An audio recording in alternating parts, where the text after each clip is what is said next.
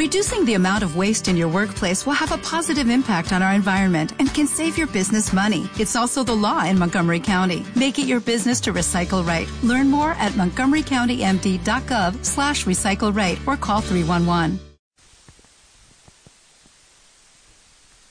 Hola, buenas tardes, queridos oyentes. Bienvenidos al programa No está todo dicho, realizado por los usuarios del Crisis Centro de Diacoba emitiendo desde la sede del Movimiento contra la Intolerancia. En este programa vamos a realizar un viaje por distintos países que nos gustan por algún u otro motivo. En primer lugar, nuestra compañera Ana nos hablará de Manchester, ciudad de Reino Unido.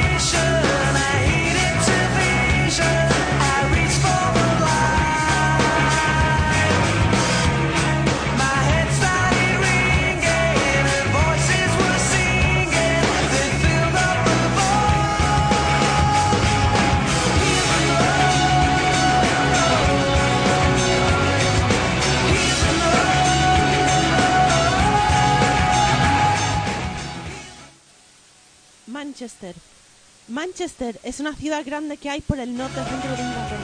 Primero está la capital y luego está rodeado de los suburbios afuera. En las zonas de los suburbios muchas de las casas son de gente que está cobrando beneficios y en estas zonas es típico que mucha gente se esté todo el día en el sofá, tomando en el sofá y sean mal educados. Las casas tienden muchas a tener estanques de peces dorados en el jardín, en el jardín y las cabañitas de madera para el conejo y las cobayas, que ahí siempre han sido mascotas típicas. Como en todo el Reino Unido, Manchester está rodeado de muchos campos verdes con flores y árboles de todos tipos y colores. El olor es a hierbas frescas, insectos y garrapatas hay muchísimos. Porque también hay muchos lagos, dices. Los colegios de Manchester terminan pronto, sobre las 3 los niños no estudian tanto. Así que después del colegio dejan las mochilas y se van a los campos a jugar toda la tarde. Los niños de Manchester suelen ser muy blancos con el pelo fino, rubio o platino. Son muy monos. Luego están los indios, chinos, asiáticos, negros y gente de origen mezclada, que también hay muchísimos. El equipo de fútbol es el Manchester United, que es muy famoso y han jugado futbolistas muy famosos como Beckham y Michael Owen, creo. De Manchester han salido grandes leyendas como los Oasis, New Order, The Stone Roses, The Birds. En Manchester suele hacer frío la mayor parte del año, claro. Y casi siempre está chispeando. A las 4 de la tarde ya ha oscurecido del todo.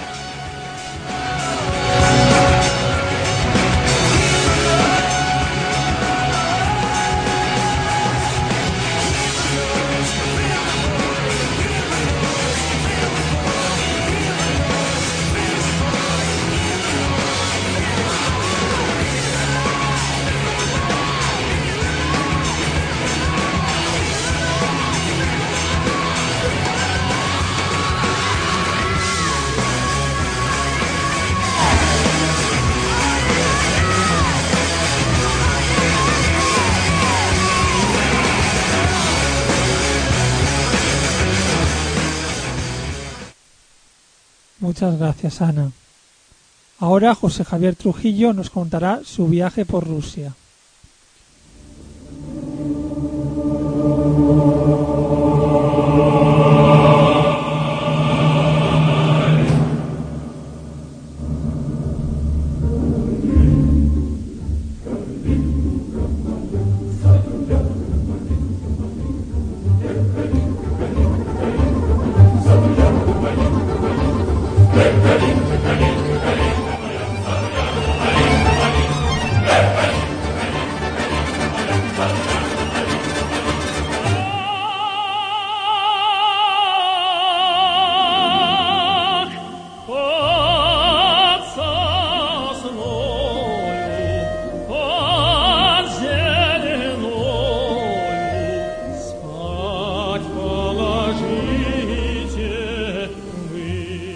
Queridos oyentes, ahora pasaré a hablaros de Rusia.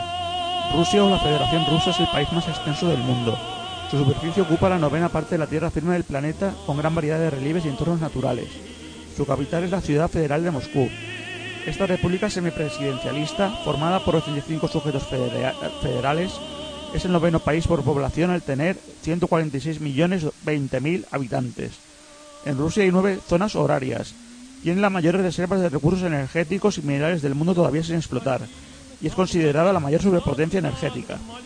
Posee las mayores reservas de recursos forestales y la cuarta parte de agua dulce no congelada del mundo. Rusia es el país que delimita con más países, un total de 16, y el que tiene las fronteras más extensas. Sus costas están bañadas por el Océano Ártico, el Océano Pacífico del Norte y por mares interiores como el Mar Báltico, el Mar Negro y el Mar Caspio. Rusia ha establecido un poder e influencia mundial desde los tiempos del Imperio ruso. Después como el país dominante constituyente de la Unión Soviética, URSS, el primer y más grande Estado socialista constitucionalmente como la Federación de Rusia. La Federación Rusa se fundó al disolverse la Unión Soviética en 1991, pero es reconocida como la heredera de la personalidad legal de la misma. Su economía tiene uno de los mayores crecimientos del mundo. Rusia tiene el tercer presupuesto más grande del mundo, es uno de los cinco países con armas nucleares reconocidos y posee el mayor arsenal de armas de destrucción masiva del mundo, con gran influencia en el espacio postsoviético. Ahora pasaré a hablaros de mi experiencia en Rusia.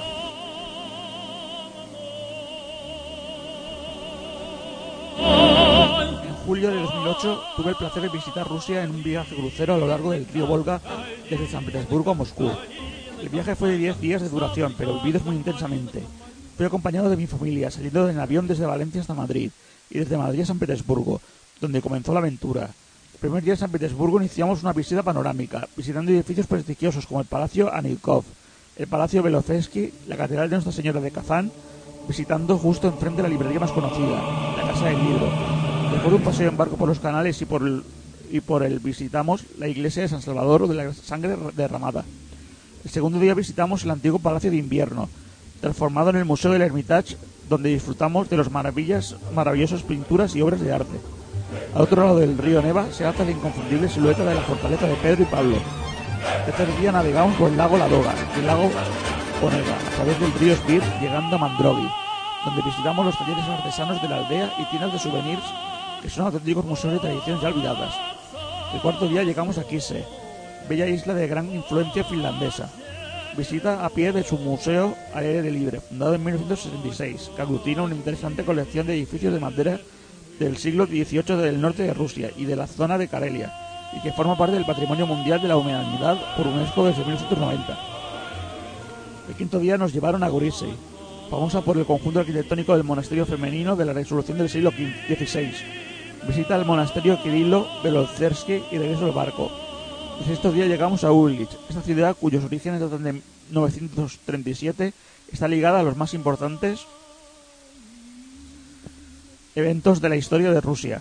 En ella fue asesinado en, 1900 en 1591 el zarevich Dmitri, hijo de Iván el Terrible.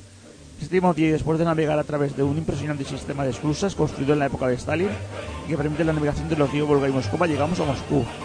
El día octavo hicimos una visita panorámica a la ciudad de Moscú y además visitamos la Plaza Roja, sin duda una de las más monumentales del mundo, llamada así por el color de los ladrillos de los edificios que la rodean. El Museo de la Historia, las murallas del Kremlin y la iglesia de San Con sus famosísimas cúpulas en forma de bulbo, construida por orden de zar Iván el Terrible. El día noveno lo pasamos en Moscú, visitamos el Kremlin, construido en el siglo XII. Su forma actual se concluyó en el siglo XV. Aún en la actualidad alberga todos los órganos principales del poder político y religioso. El Palacio Presidencial, diferentes edificios administrativos y militares, así como numerosas iglesias y catedrales. Visitamos el interior del recinto para mirar la ca- campana zarina, el gran cañón zar, la célebre plaza de las catedrales y el interior de una de sus catedrales. El décimo y último día regresamos en un vuelo desde Moscú a Madrid y otro vuelo desde Madrid a Valencia. Hasta la próxima, radioyentes. Калинка, калинка, калинка моя, в саду ягода малинка, малинка.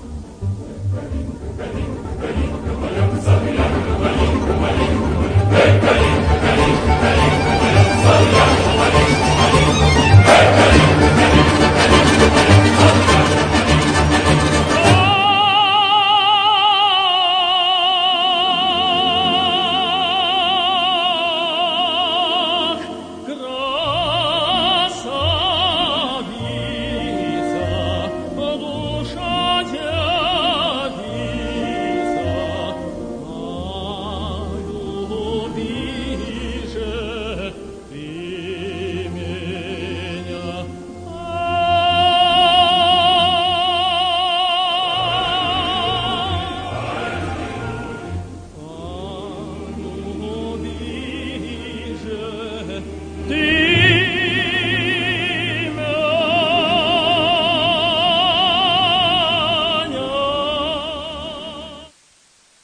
Gracias, José Javier.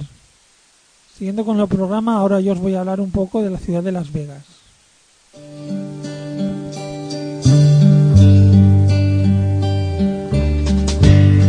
Maybe I didn't treat you quite as good as I should have. Maybe I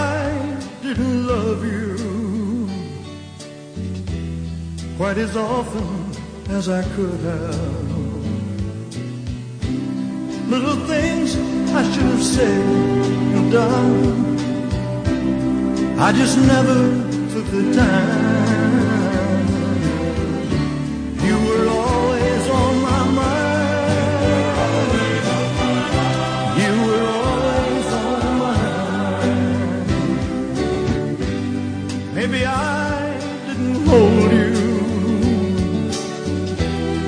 All those lonely, lonely times. And I guess I never told you I'm so happy that you're mine.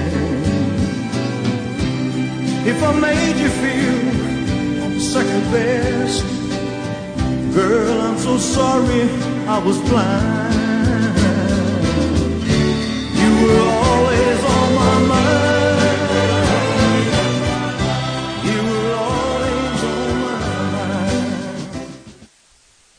Ciudad de Las Vegas recibió su nombre del español Antonio Armillo, quien llegó allí mientras seguía un viejo camino español desde Texas.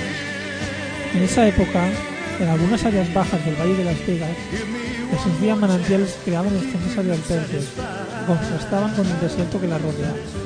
De ahí el nombre de Las Vegas. El oficial y explorador del ejército estadounidense, John C. Fremont, viajó al Valle de Las Vegas el 3 de mayo de 1844, cuando ese territorio todavía formaba parte de México.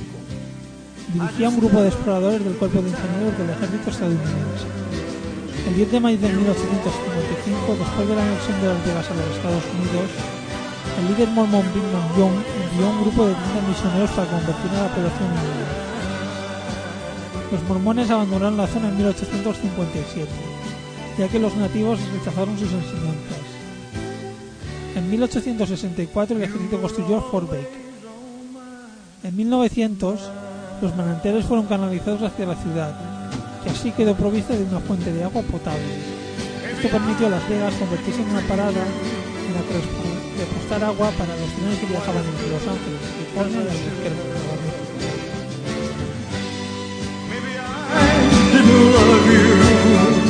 Con la legalización del juego en 1931, Las Vegas inició su fama mundial. En 1941 se empezaron a construir grandes hoteles que incorporaban casinos con juegos de azar. Muchos de los primeros inversores de ciudad fueron acusados de haber traído a Las Vegas dinero procedente de los sindicatos del crimen de la costa este. De hecho, el primer hotel de características de la ciudad moderna, Flamingo, fue construido bajo la supervisión del gángster Bugsy Siegel.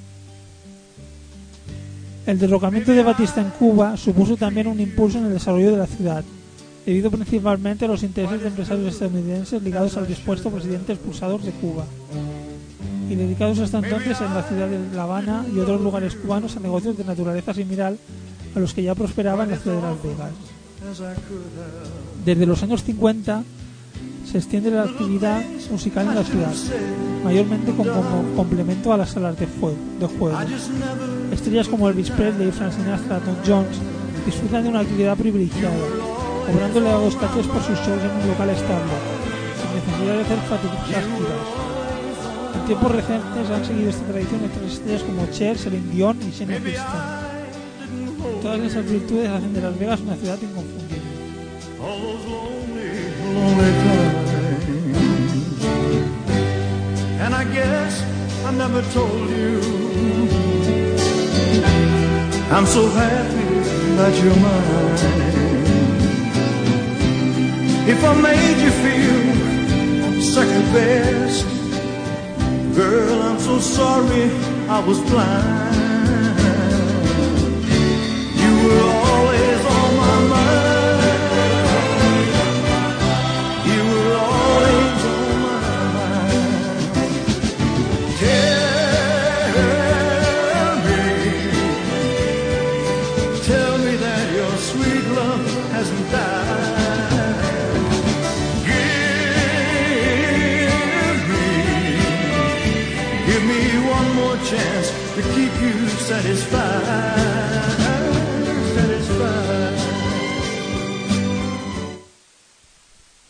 Para cerrar el programa, Dani nos hablará de Francia.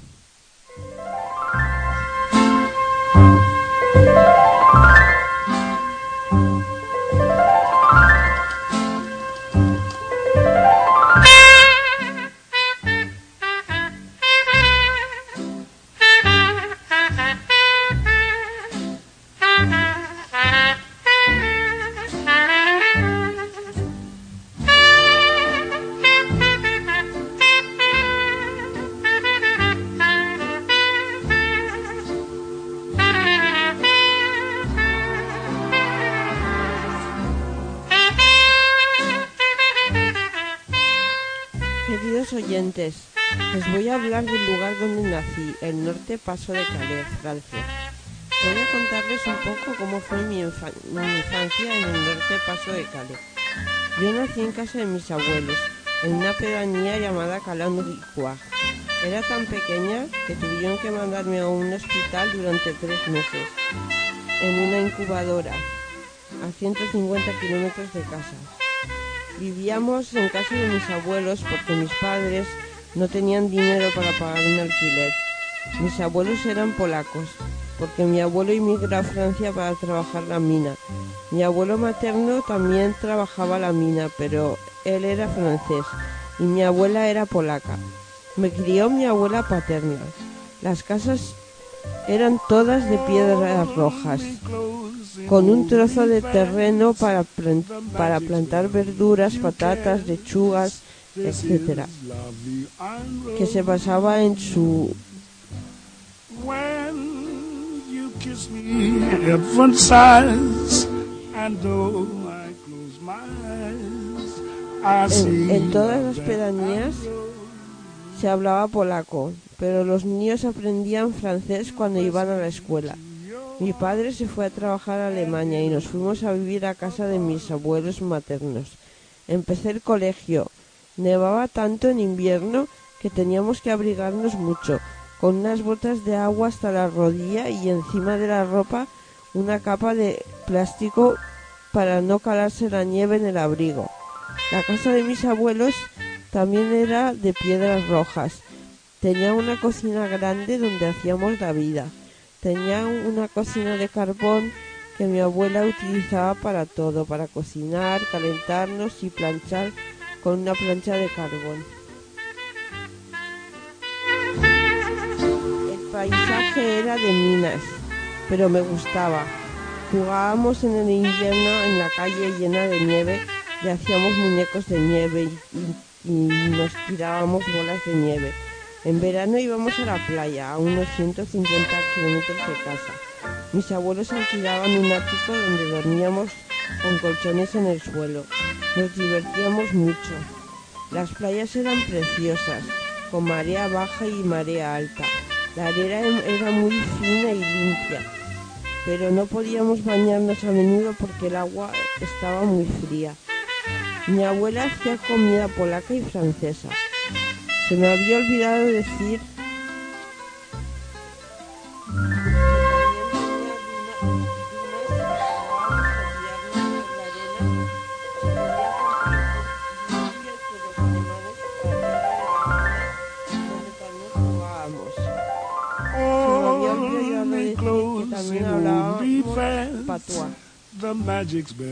que es un dialecto del paso de Calais. En la entrada de la casa la gente plantaba rosas. El mejor jardín recibía un premio. Después nos tuvimos que ir a vivir a, a España, concretamente a Vitoria. Y cuando volvíamos al norte me emocionaba tal cuando veía las montañas de carbón. Me alegraba mucho de volver a ver a mi familia y las gentes de alrededor eran muy amables. Se conocían de toda la vida. Para mí el norte paso de Calais es un sitio precioso y vale la pena visitarlo, así como sus playas y sus bosques muy bien cuidados para pasear. Espero que algún día quieran visitar esta región de Francia y quedarán encantados. And life will always bleed. La vie en rose.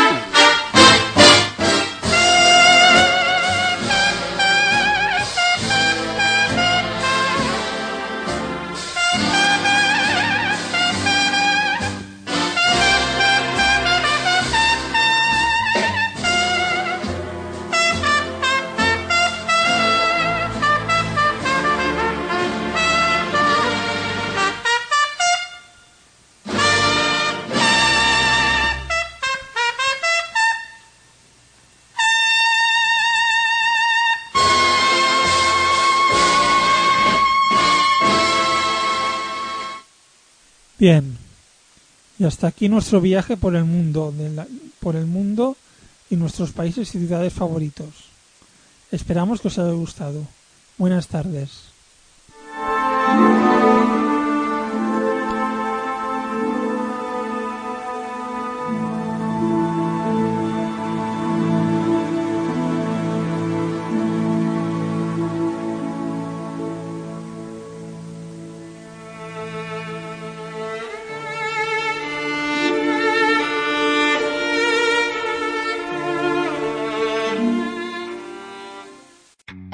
Western Union customer, you can enjoy a $0 transfer fee on your first international online money transfer. Send money to your family and friends back home the fast, easy, and reliable way. Visit westernunion.com or download our app today to get started, and your first transfer fee is on us.